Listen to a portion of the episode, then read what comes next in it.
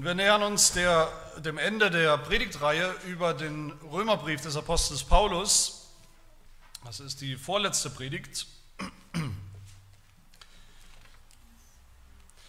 Und wir hören auf die Verse 17 bis 23 aus Römer 16. Römer 16, die Verse 17 bis 23.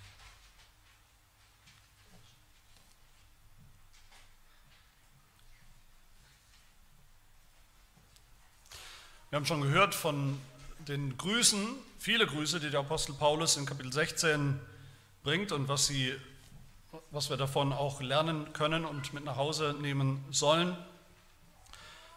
Und dann spricht der Apostel Paulus weiter in Vers 17, ich ermahne euch aber, ihr Brüder, gebt Acht auf die, welche Trennungen und Ärgernisse bewirken, im Widerspruch zu der Lehre, die ihr gelernt habt, und meidet sie. Denn solche dienen nicht unserem Herrn Jesus Christus, sondern ihrem eigenen Bauch.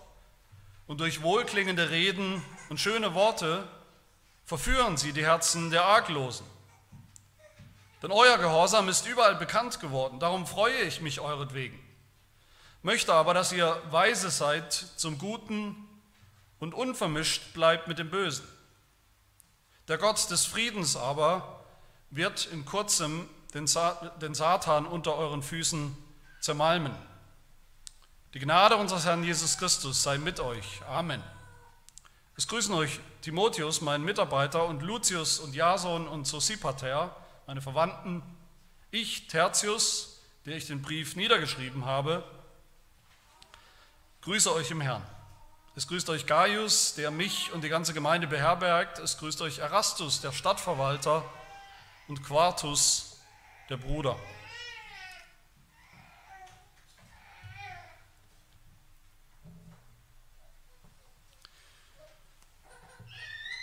Der christliche Glaube ist eine Lehre. Das heißt nicht der Glaube, den wir bekennen, dass das nur Theologie, nur Theorie ist, sozusagen, nur Worte, nur warme oder heiße Worte, niemals. Aber es heißt, der christliche Glaube ist eine Religion der Wahrheit.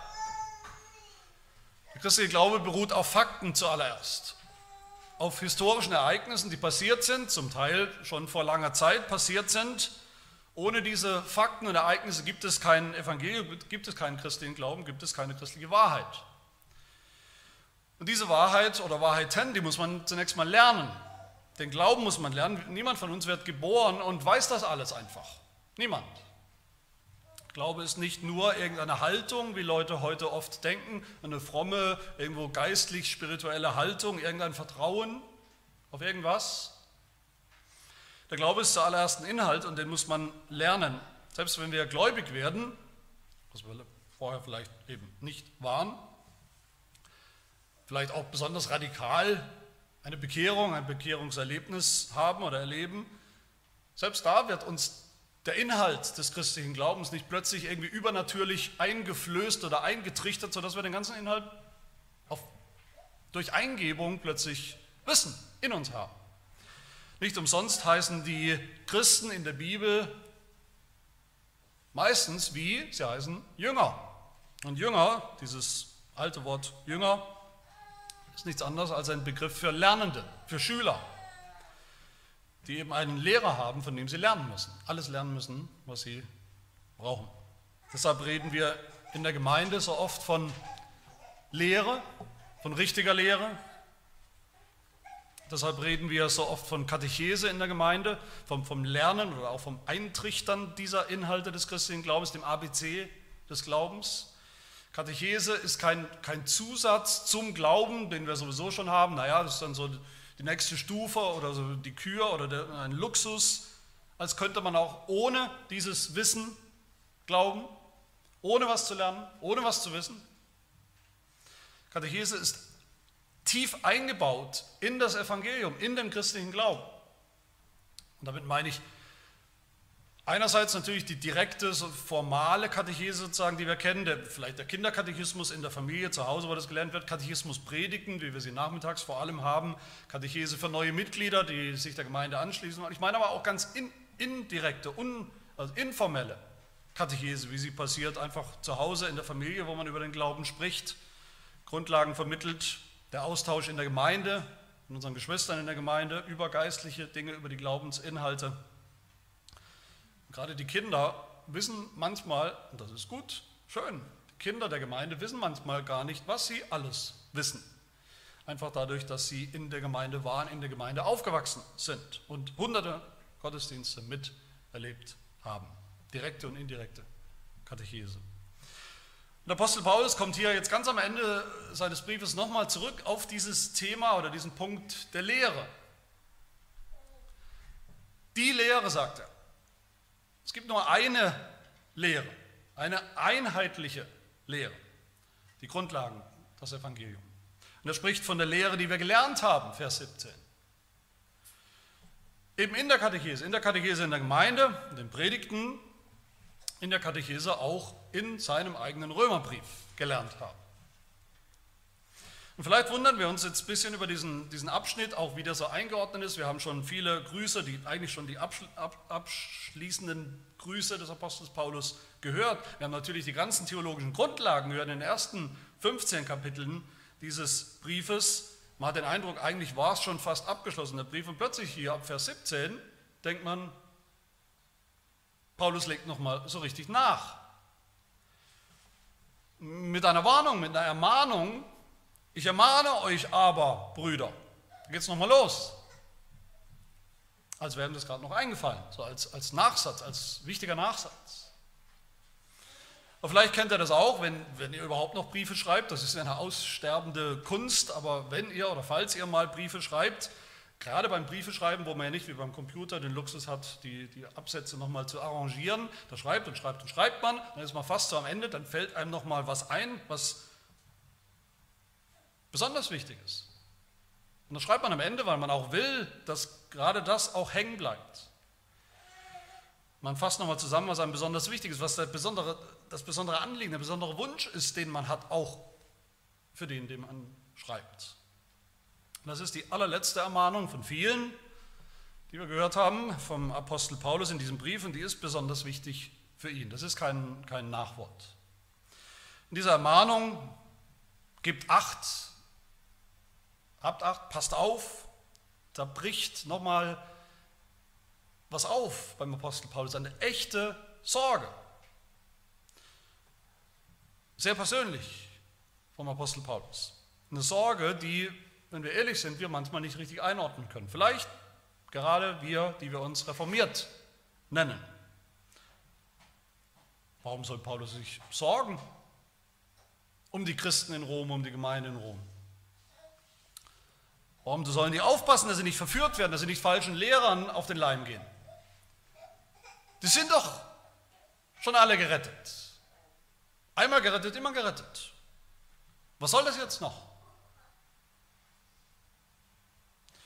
Wir denken vielleicht, naja, theologisch ist sowieso alles gesagt in diesem Brief. Systematisch hat Paulus alles in aller epischer Breite entfaltet, das Evangelium. Aber Paulus Sorge hier ist, ist Seelsorge, pastoral, geschwisterlich spricht er hier, väterlich spricht er hier zu seinen Kindern im Glauben. Paulus weiß, und das ist eine echte Sorge dass es Christen gibt, Menschen, die alles begriffen haben, theologisch alles auf der Reihe haben. Man könnte sagen, auch am Beispiel des Römerbriefs, den Römerbrief seiner systematischen Entfaltung des Glaubens auf der Reihe haben, kapiert haben, das Evangelium kapiert haben, angefangen haben, darin zu leben, die aber nicht dabei bleiben die sich vielleicht langsam und unmerklich wegentwickeln vom Evangelium, von der Wahrheit, von der Lehre, Schritt für Schritt, fast unmerklich, wie gesagt.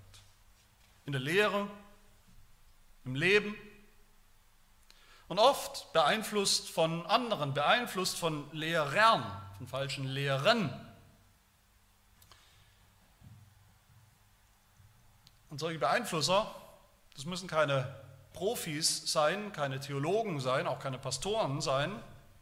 Das können und sind oft ganz normale Gemeindeglieder, die das schaffen, die das können, die andere so verwirren, Stück für Stück, bis die eines Tages alles verloren haben.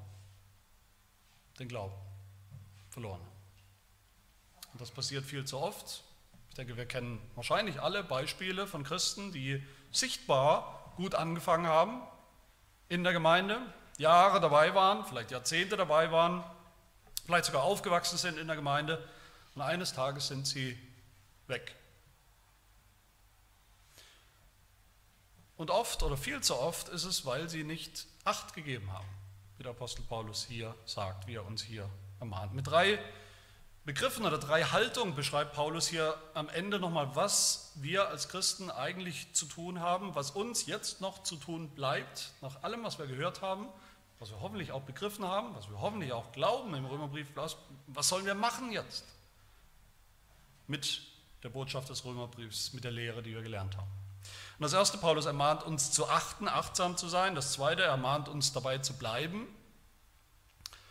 Und das dritte, er mahnt uns zu warten, fröhlich, geduldig, mit Hoffnung auf das Ziel zu warten. Erster Gedanke, achtsam sein. Vers 17 sagt Paulus, schreibt Paulus, ich ermahne euch aber, ihr Brüder, gebt Acht. Seid wach, aufmerksam, achtsam, schaut genau hin, seid vorbereitet. Rechnet mit allem, rechnet mit dem, was er gleich beschreiben wird. Paulus ist sehr, sehr weit entfernt von der Theologie, die manche Reformierte haben. Eine pseudo-reformierte Theologie, die Menschen satt und fett und faul macht, geistlich gesehen. Wir sind doch die Erwählten. Was kann uns schon passieren? Wir sind völlig sicher, wir haben das, das Ticket in den Himmel, haben wir sozusagen gebucht, haben wir in der Tasche was interessiert jetzt noch, was da draußen vor sich geht, was uns andere antun wollen? Was, was interessiert noch, wie ich lebe? Wir sind doch immun gegen alles, gegen alle Versuchungen und Anfechtungen, Verführung sowieso, Irrlehre sowieso. Wir wissen alles. Nein, Paulus macht hier deutlich, das ist seine große Sorge, dass wir aufpassen auf mögliche Gefahren, auf echte Gefahren. Die gibt es. Und was ist die größte Gefahr? für einen Christen. Ich denke, das könnt ihr euch eigentlich selber ausrechnen oder selber ausmalen, wenn, wie ich das gesagt habe und immer wieder sage, wenn der christliche Glaube Lehre ist zunächst, eine Lehre, die wir kennen müssen, die wir lernen müssen, die wir glauben dürfen und müssen. Wenn das so ist, dann ist natürlich die größte Gefahr im christlichen Leben, dass wir diese Lehre verlieren. Stück für Stück, Grad für Grad, vergessen, falsch abbiegen, abirren, dass sie verfälscht wird, dass wir gesunde Lehre nicht mehr richtig und sauber von kranker Lehre, krankhafter Lehre unterscheiden können, dass wir ihr Lehren, falschen Lehrern einfach so auf den Leim gehen und wir merken es vielleicht nicht mal.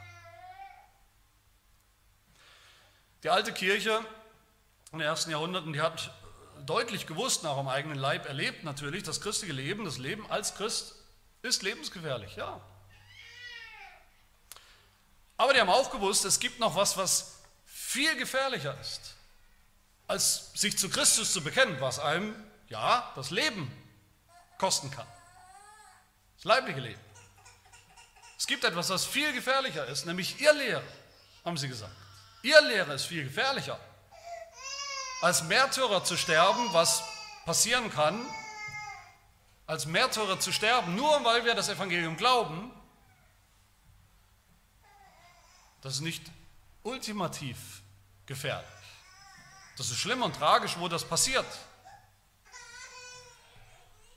Aber geistlich vor die Hunde zu gehen, geistlich abzuirren, für immer abzufallen von der Wahrheit wegen ihr Lehre, weil wir das Evangelium verpasst haben, verlernt haben. Das ist das Schlimmste, was einem passieren kann.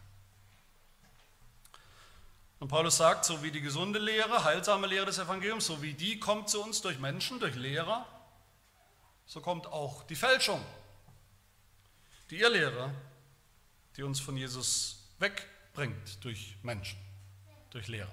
Paulus ermahnt uns und erwarnt uns eindringlich, gibt Acht, gibt Acht auf die Menschen, Lehrer, welche Trennungen und Ärgernisse bewirken im Widerspruch zu der Lehre, die ihr gelernt habt.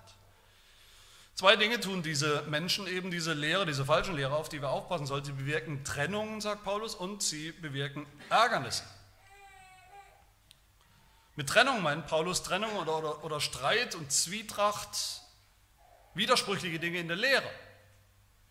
Spalter, theologische Spalter. Er meint hier nicht Meinungsverschiedenheiten in nebensächlichen Fragen der Lebensführung als Christ, zum Beispiel, er meint gegensätzliche Lehre. Es ist immer das Merkmal von falschen Lehrern, von falscher Lehre, dass sie die Einheit der Gemeinde stört und verletzt, dass sie spaltet, dass sie Trennung bringt. Nicht, wie man es leider immer wieder hört in unseren Tagen heute, es ist nicht saubere, klare, biblische Lehre, die trennt zwischen Menschen, wie man es immer wieder hört, wie gesagt. Ach, ihr mit eurer Lehre, ihr mit eurer Lehre, mit der Betonung auf, auf Lehre, ihr mit eurem Bekenntnis, vielleicht mit dem Bekenntnis, wo haarklein drin steht, was die gute, saubere, gesunde Lehre ist. Das trennt doch nur, wenn man sagt, ich habe diese Lehre und du hast eine andere Lehre. Der eine ist richtig, der andere ist falsch. Nein, mein Lieben, das Gegenteil ist der Fall. Gesunde Lehre ist immer das Rückgrat der Gemeinde. Das, was sie zusammenhält, das, was uns verbindet, was wir alle gemeinsam haben, was wir alle gemeinsam glauben, was wir gemeinsam bekennen. Falsche Lehre hat den gegenteiligen Effekt, wie Paulus hier sagt. Falsche Lehre spaltet. Falsche Lehre ist nicht nur wie wir oft denken, so ein intellektuelles Problem. Naja, da, da gibt es halt einen Theologen oder einen Pastor, einen Prediger, der liegt halt ziemlich daneben oder völlig daneben mit seiner Theologie, mit dem, was er von Jesus sagt, vom Evangelium sagt, was soll's. Hauptsache, wir haben alle Jesus lieb. Er hat ja von Jesus gesprochen.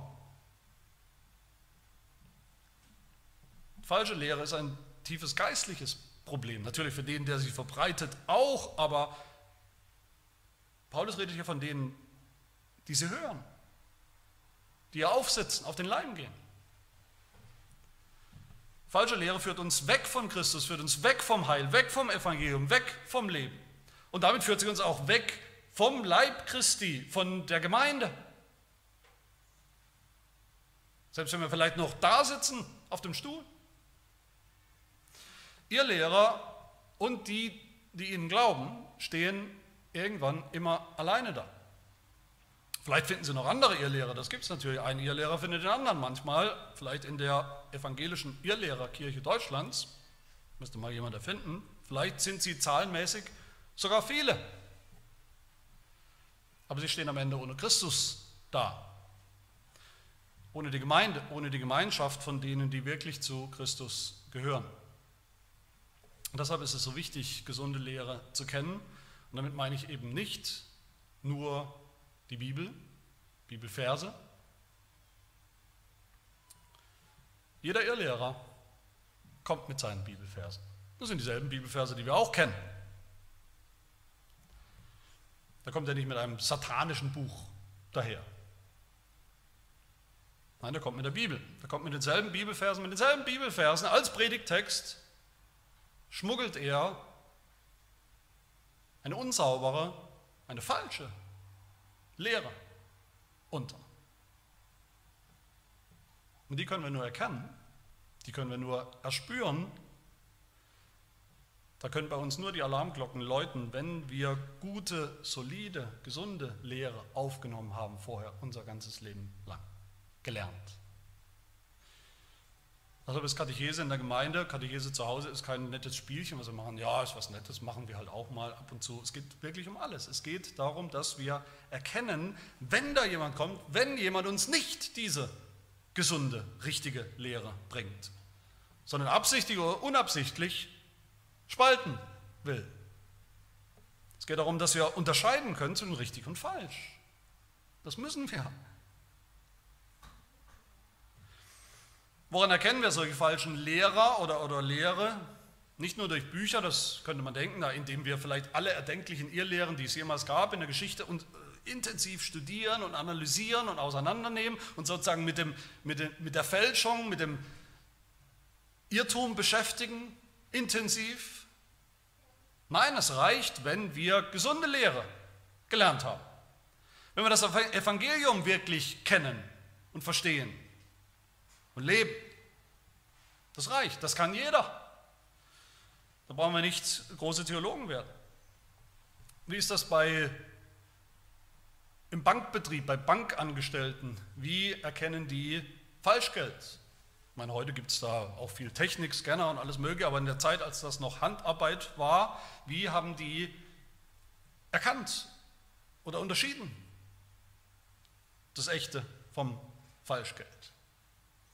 Indem sie studiert haben intensiv, wie man das macht, wie man Banknoten fälschen kann, indem sie so wie ein äh, Geldnotenfälscherpraktikum gemacht haben vielleicht, Spezialisten geworden sind in allen möglichen Formen der Fälschung. Nein, sie sind Experten geworden, indem sie jeden Tag tausendfach mehr als mit Fälschung mit dem Original umgehen bis es ihnen in Fleisch und Blut übergeht, wie sich das anfühlt, wie das aussieht, einmal angefasst und sofort haben sie gespürt, da stimmt was nicht, es ist viel zu leicht erscheint, das ist viel zu hell, das ist viel zu glatt, zu wenig Substanz, Falschgeld. Und genauso ist es auch bei uns Christen, genauso sollte jeder Christ sagen können, wenn er ein Buch liest oder eine Predigt hört oder einen Podcast oder was auch immer das heute ist, das ist richtig, das ist im Einklang mit der Lehre, die ich kenne, die ich gelernt habe. Oder das ist es nicht. Das ist was, was kein Pastor für uns tun kann. Dazu müssen wir in der Lage sein. Wir müssen nicht immer genau wissen, warum das so ist. Aber genug, um die Fälschung zu erkennen, zu erkennen, dass da was stinkt, dass da was nicht stimmt. Das ist die Trennung, auf die wir aufpassen sollen und müssen in der Lehre. Das zweite mit Ärgernissen meint Paulus ja nicht Lehre, sondern meint er das Leben. Ein Leben, was nicht zum Evangelium passt, was wegführt vom Evangelium, was nicht deckungsgleich ist mit dem Evangelium, keine Frucht des Evangeliums. Ein Leben, das entweder Gottes Gebote ignoriert, gesetzlos, oder ein Leben, das Gottes Gnade in Jesus Christus ignoriert, das gesetzlich ist. Ich tue, ich tue, ich tue. Ich bin alles entscheidend. Und für beides, für beide Gefahren gibt uns Paulus einen Maßstab hier, an dem wir das messen können. Trennung und Ärgernisse, sagt er, im Widerspruch zu der Lehre, die ihr gelernt habt. Ein Lehre und ein Leben, das christliche Gesamtpaket Lehre und Leben, das wir gelernt haben. Und wo wir merken, das ist ein an Lehre, an ein Leben, was wir so nicht gelernt haben, wenn es uns begegnet. Paulus denkt hier vor allem an die Lehrer, die in der Kirche kommen, die Stück für Stück die Lehre anpassen, in kleinen Dingen modernisieren und irgendwann bis zur Unkenntlichkeit verstimmen. Naja, dass wir als Sünder geboren werden, das ist vielleicht ein bisschen extrem. Gut, wir sind alle Sünder, aber nicht als Sünder geboren ist zu negativ, pessimistisch. Jesus ist natürlich sehr gut, wichtig. Natürlich lieben wir Jesus, aber Jesus musste nicht wirklich im absoluten Sinn sterben. So schlimm sind wir auch wieder nicht. Das war nicht wirklich nötig, weil es ja auch keine echte Hölle und Verdammnis gibt. Die Ironie, was wir oft aus den Augen verlieren, wenn es darum geht, wachsam zu sein als Christen, wachsam auf ihr Lehrer zu sein, die Ironie ist, dass wir oft nicht achten auf die Irrlehrer, die wir selber sind. Heute denken viele Christen, das ist vielleicht so eine Standardhaltung, in bestimmten Kreisen besonders und macht sich immer breiter. Jeder Christ ist ein Lehrer. Jeder Christ ist ein Lehrer. Ich bin auch ein Lehrer, ich weiß ganz schön viel, ich und meine Bibel, wir kennen uns. Ich kenne meine Bibel vielleicht sogar sowieso besser als der nächste, der hier gelaufene Prediger oder Pastor. Theologen darf man eigentlich sowieso nicht trauen. Paulus sagt hier ganz klar, es geht um die Lehre, die du gelernt hast, gelernt von deinen Lehrern. Paulus spricht ja nicht vom Heiligen Geist, zumindest nicht direkt. Er spricht tatsächlich von menschlichen Lehrern und wir sind nicht unsere eigenen Lehrer. Wir bringen uns Lehre nicht selber bei. Es gibt keine christlichen Autodidakten, die keine Gemeinde brauchen, keine Lehrer brauchen, die sich alles selber beibringen. Ich und meine Bibel, das reicht. Ich lese eine halbe Stunde oder zwei Stunden am Tag, dann weiß ich alles. Das ist das beste Rezept für ihr Lehrer und das ist die gefährlichste Form davon. Mir gegenüber bin ich dann nicht mehr skeptisch. Das Problem mit ihr Lehre ist, dass da ja nie draufsteht. Achtung, gefährliche Irrlehre. Natürlich nicht, steht nirgendwo drauf, sondern da steht immer was drauf, gesunde biblische Lehre. Deshalb sagt Paulus, ist sie verführerisch. Sonst wäre es einfach. Vers 18, durch wohlklingende Reden, schöne Worte verführen sie die Herzen der Arglosen. Das ist eigentlich aus unserer Zeit gegriffen, was Paulus hier sagt. Aus allen Zeiten gegriffen, aber auch aus unserer Zeit gegriffen. In so vielen Kanzeln in den Kirchen, in den schönen, wunderbaren Kirchen in unserem Land, da passiert ganz genau das. Da hören wir viele wohlklingende Reden, schöne Worte, den ganzen christlichen Jargon, geschwollene Rhetorik, schöne Worte. Da gibt es den deutschen Predigtpreis, weiß ich, ob ihr schon mal davon gehört habt. Das, ist das ganze christliche Vokabular ist da, dieselben Bibelverse sind da, Predigtexte sind da, dieselben biblischen Geschichten sind da, sogar der, der, der Römerbrief des Apostels Paulus ist da und wird gepredigt. Aber dahinter steht eine radikal andere, gegensätzliche Lehre. Undercover getarnt. Nicht die Lehre des Apostels Paulus, nicht die Lehre des Evangeliums mit den Elementen, die wir gehört haben im Römerbrief, die wir, gelernt haben, die da sein müssen, die wir nicht aufgeben können. Nicht das Evangelium von Erlösung von echten Sündern mehr. Durch den echten Sohn Gottes, der echt Mensch geworden ist, von einer echten Jungfrau, der echt an einem echten Kreuz gestorben ist und echt auferstanden ist. Und während diese Kirchen, während diese Lehrer auch sich gegenseitig auf die Schultern klopfen und, auch Preise überreichen und verleihen, sind sie die wahren Spalter der Kirche. Sie spalten, sie bewirken Trennung. Sie bewirken, dass Menschen getrennt werden und bleiben vom Evangelium. In der schlimmsten Form. Getrennt bleiben von Christus, weil sie es nicht mal wissen. Weil sie es nicht gesagt bekommen, dass sie gar nicht glauben. Aber wir wollen uns nichts vormachen. Dieses Arglos, die Arglosen, von denen Paulus spricht ja in Vers 18, das sind nicht dumme Leute mit niedrigen IQ, die es halt nicht besser wissen. Die checken so gar nicht, was da von der Kanzel gesagt wird. So arglos können wir alle sein. Jeder von uns mit einem Doktortitel, egal wie, kann genauso arglos sein, wenn wir nicht die gesunde Lehre kennen und daran festhalten. Gelernt haben, wie wir sie zum Beispiel in unserem Katechismus finden, in der Katechese. Aber umgekehrt, das ist das Positive an der Sache, wer jeden Tag umgeht mit dem Evangelium, wer jeden Tag lebt im Evangelium, der wird auch von beeindruckenden Lehrern mit wohlklingenden Reden, mit schönen Worten sich nicht mehr in die Irre führen lassen.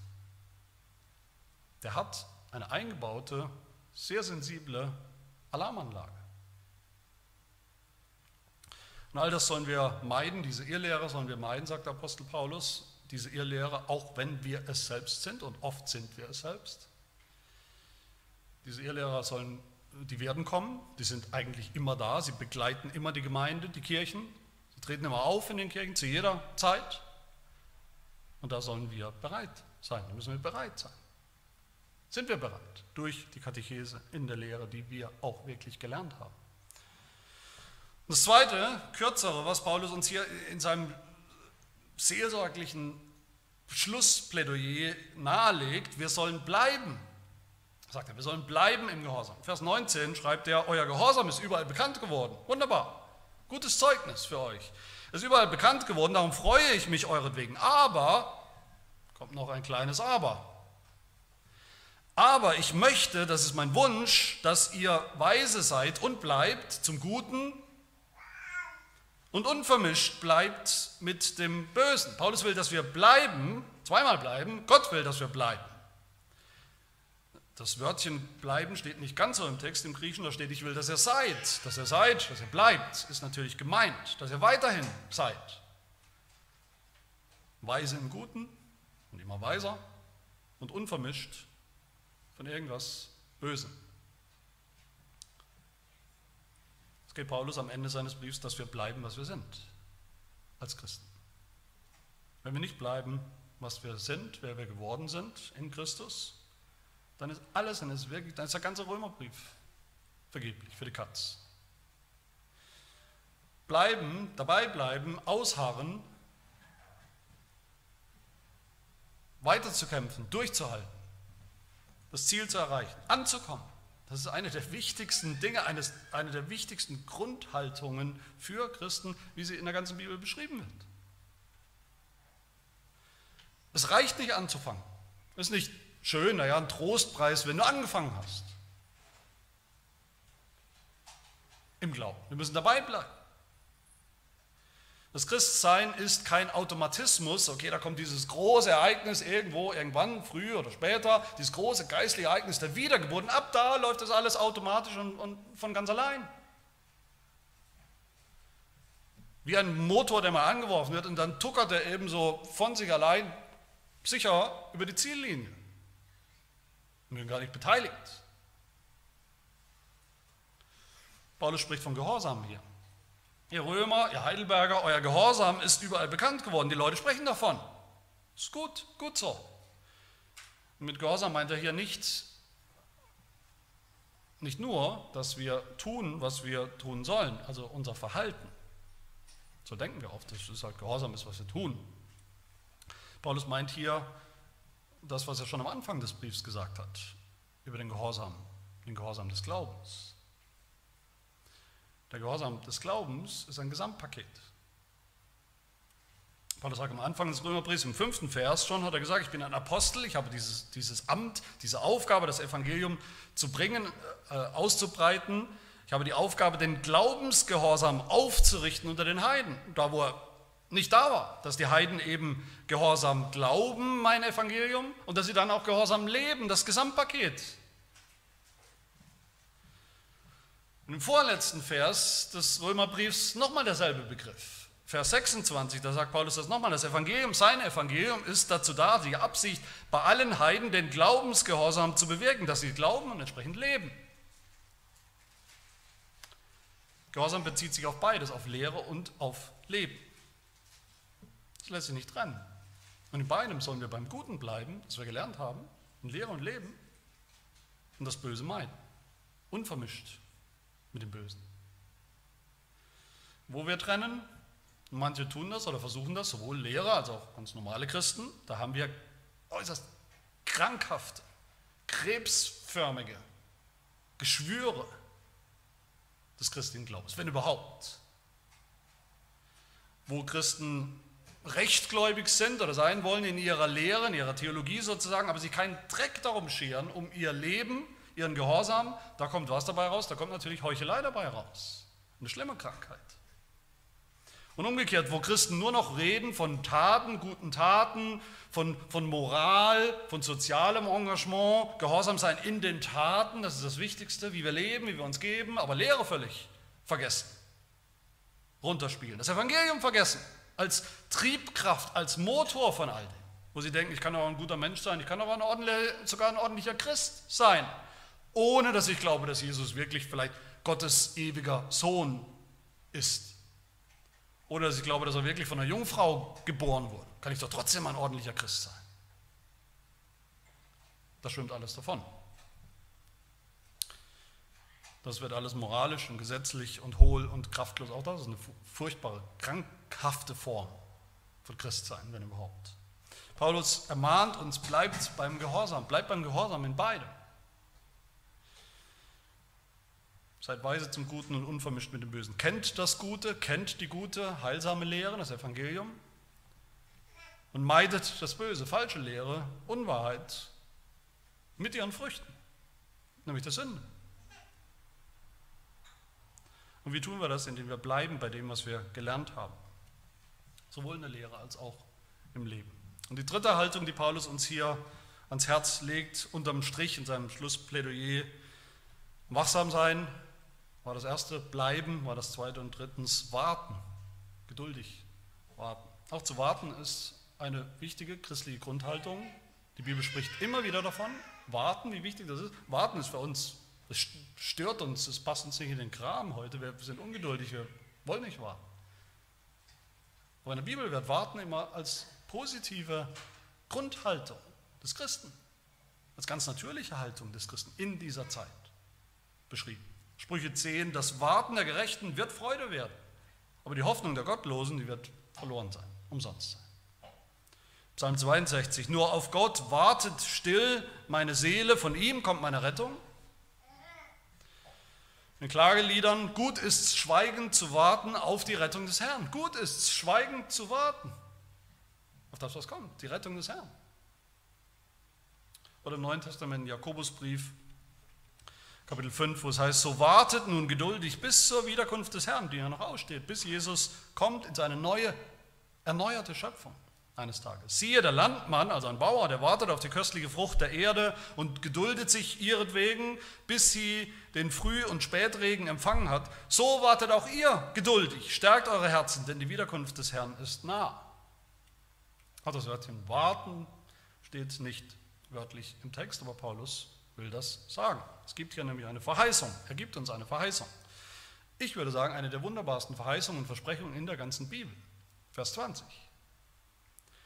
Der Gott des Friedens aber wird in kurzem den Satan unter euren Füßen zermalmen.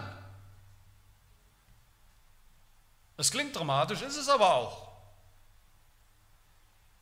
Das ist nichts weniger, was wir da hören in diesen wenigen Worten, als eine Zusammenfassung des ganzen Dramas der Bibel, des ganzen Dramas von Gottes Geschichte, seiner Heilsgeschichte mit der Menschheit, von Anfang bis zum Ende, von Genesis 3, Vers 15 bis Offenbarung 20 zumindest, ist es das Drama.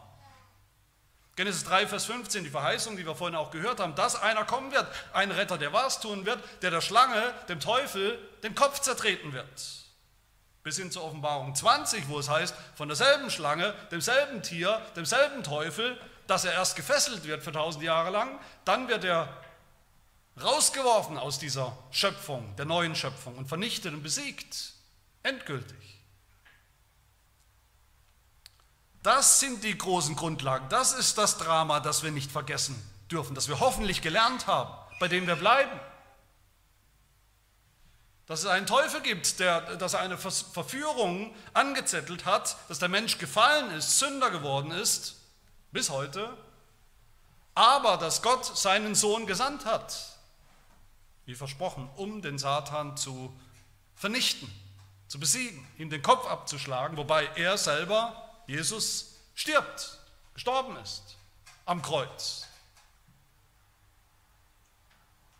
Meine Lieben, das ist und das bleibt für immer das Panorama, das Drama, die Grundbotschaft des christlichen Glaubens. Egal mit was für wohlklingenden Reden, schönen Worten die Prediger, Theologen, ihr Lehrer der heutigen Zeit kommen, die immer wieder sagen, ach, wie primitiv so eine Botschaft. Was für eine unpraktische Botschaft. Und so, so vormittelalterlich. Es geht, doch, es geht doch um Ethik, um das gute Leben im christlichen Raum, nicht um so ein furchtbar blutrünstiges Drama mit irgendeinem Teufel und solchen Dingen. Fort mit diesen Predigern und Irrlehrern, die Sonntag für Sonntag mit diesem pseudochristlichen Geschwätz daherkommen, mit ihrem Wortdurchfall auf ihren Kanzeln, wenn die das nicht mehr glauben. Die schlichteste, die einfachste Botschaft des Evangeliums, die jedes Kind verstehen kann.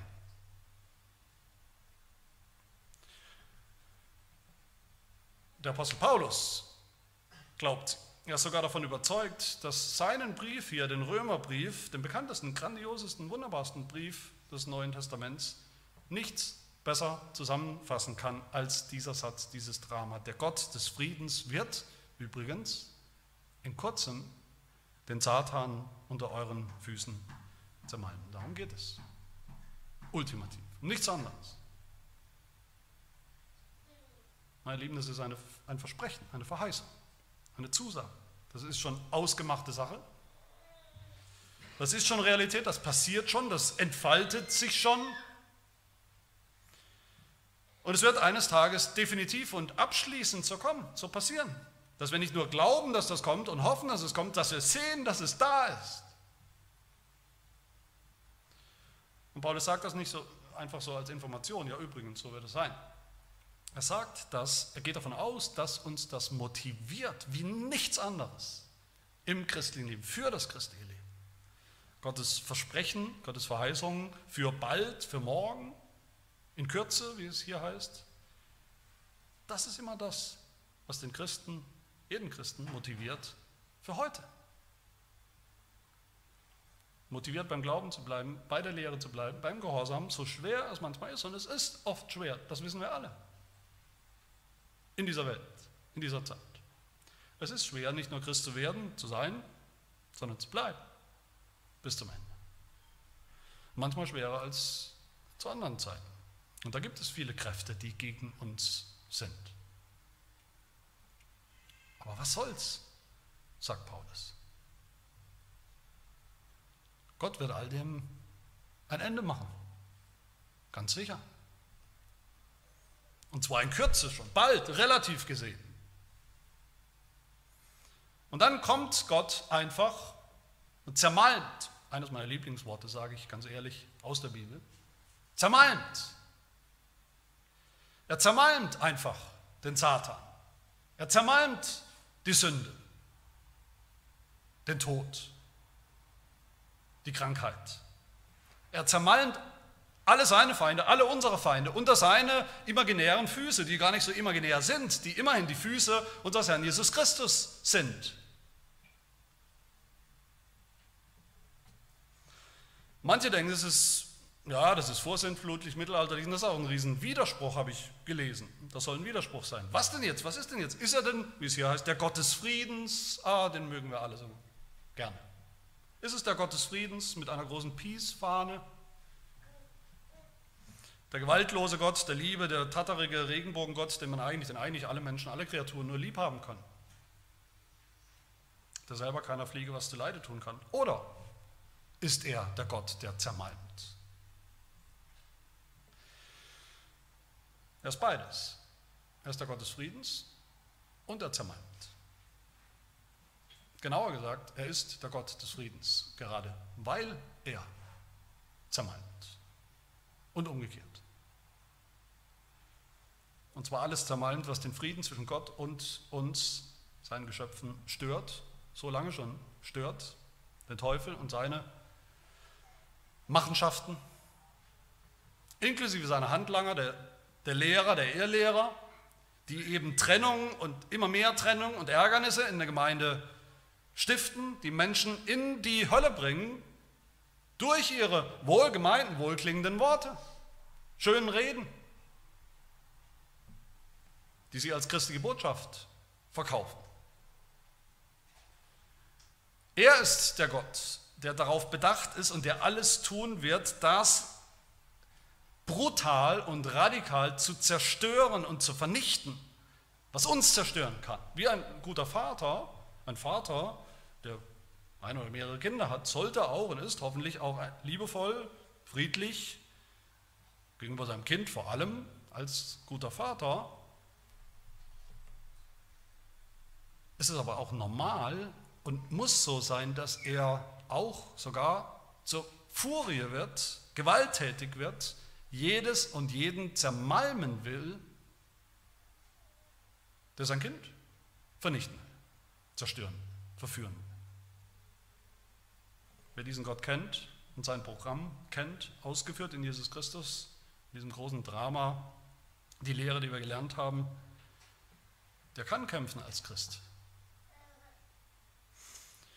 Der kommt auch mit den Anfechtungen, den Schwierigkeiten, den Herausforderungen dieser Zeit zurecht, mit denen wir es alle zu tun haben als Christen. Der kommt auch mit seiner eigenen Unvollkommenheit noch. Auch damit kommt er zurecht, weil er weiß, Gott wird zermalmen. Gott wird siegen und wir mit ihm. Und es wird am Ende nur eins übrig bleiben, nämlich Friede mit Gott. Und selbst dieses Drama, dieser rote Faden der Bibel, diese kürzeste Fassung des Evangeliums, Vers 20, ist noch nicht alles. Was würde das denn bringen, wenn das alles wahr wäre? Wenn das alles wirklich passieren würde, sogar da draußen irgendwo, aber wir wären nur Zuschauer. Wenn wir am Ende vielleicht sogar selber zu Gottes Feinden gehören würden, die er zermalmen wird. Und deshalb sage ich mal, womit Paulus hier abschließt und ich auch, das ist die wichtigste Lehre des ganzen Römerbriefs und der ganzen Bibel. Hätte ihr wahrscheinlich nicht gedacht in Vers 20, ist aber so. Vers 20 am Ende heißt es, die Gnade unseres Herrn Jesus Christus sei mit euch. Amen. Gnade. Gottes Gnade in Jesus Christus, das ist das wichtigste Thema des Römerbriefs des Evangeliums.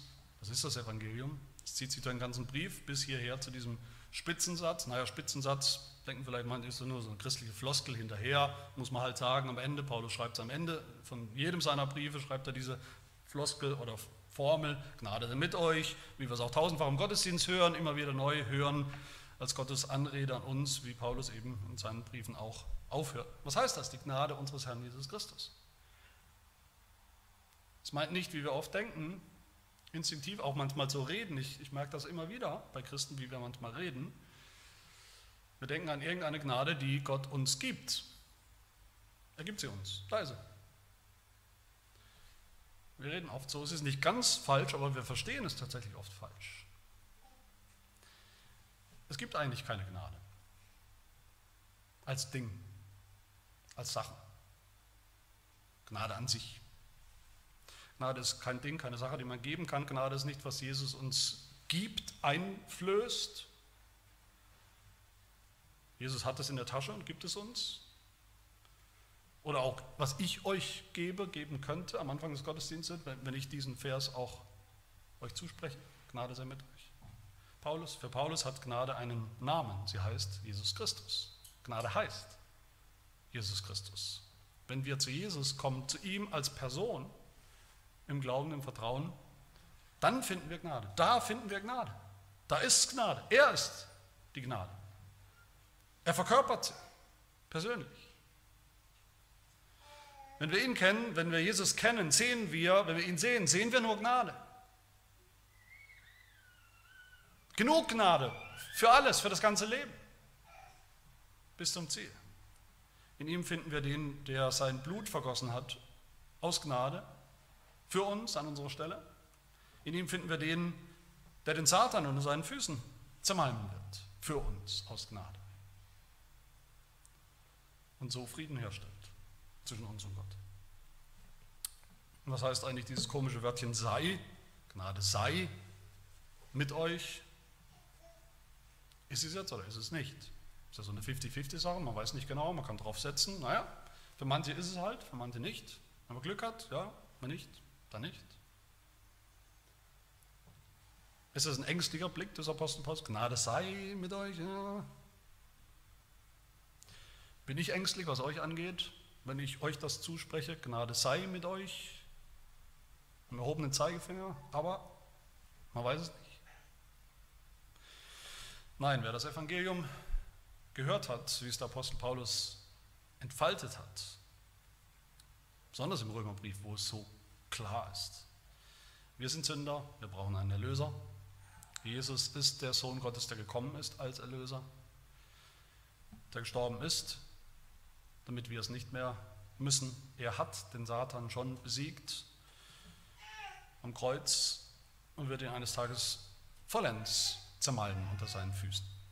Wer das glaubt, wer das glauben kann, weil Gott es ihm geschenkt hat, dass es glauben kann, der hat schon Gnade, der hat schon Christus.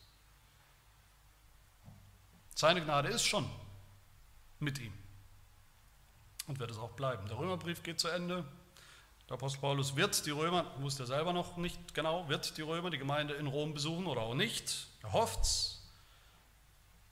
Egal, Gottes Gnade bleibt mit den Gläubigen. Unsere Predigtreihe endet, Gottes Gnade bleibt.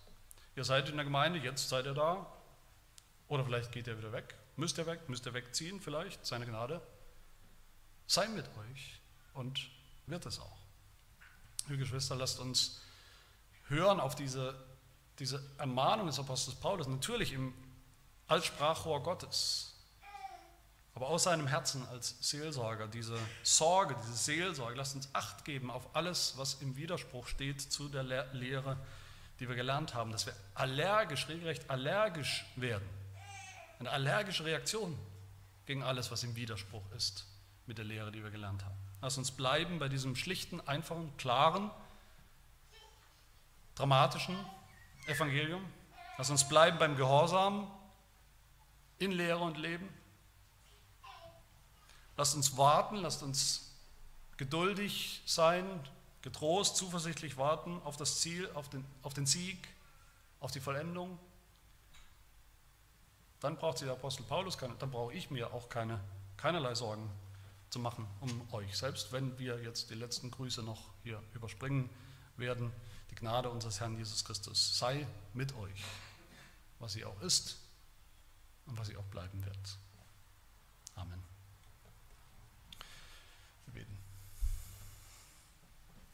Ja, unser Gott und Vater, wir bitten dich, bewahre uns, bewahre uns in der Lehre, die wir gelernt haben, von dir, von deinem Wort, vom Apostel Paulus, der Lehre, die wir gelernt haben, von Kindheit an, in der Katechese, in der Familie, später als Heranwachsende, als Erwachsene hier in deiner Kirche, dass wir nicht denen aufsitzen, die die Gemeinde trennen, bewusst oder unbewusst, absichtlich oder unabsichtlich, durch falsche Lehren, die im Widerspruch zum Evangelium stehen, zu deinem Wort. Und die Ärgernisse, Stolpersteine in unseren Weg legen. Lass nicht zu, dass deine Kirche auch nur in Teilen verführt wird durch schöne, wohlklingende Worte, die aber nicht Worte des Lebens sind, die nicht Worte der Wahrheit sind, Worte der Kraft sind. Lass uns ausharren, dabei bleiben, geduldig sein, durchhalten im Glauben, Vertrauen im Wissen, dass du für uns kämpfst und streitest schon jetzt, dass du unseren Feinden den Garaus machst, machen wirst, den Satan oder deinen Füßen, deinen Füßen zermalmen wirst, wie wir es ja jetzt schon sehen am Kreuz Jesu Christi in seinem Tod und in seiner Auferstehung. Nur dann endgültig, vollends. Deine Gnade sei mit uns, heute und für immer.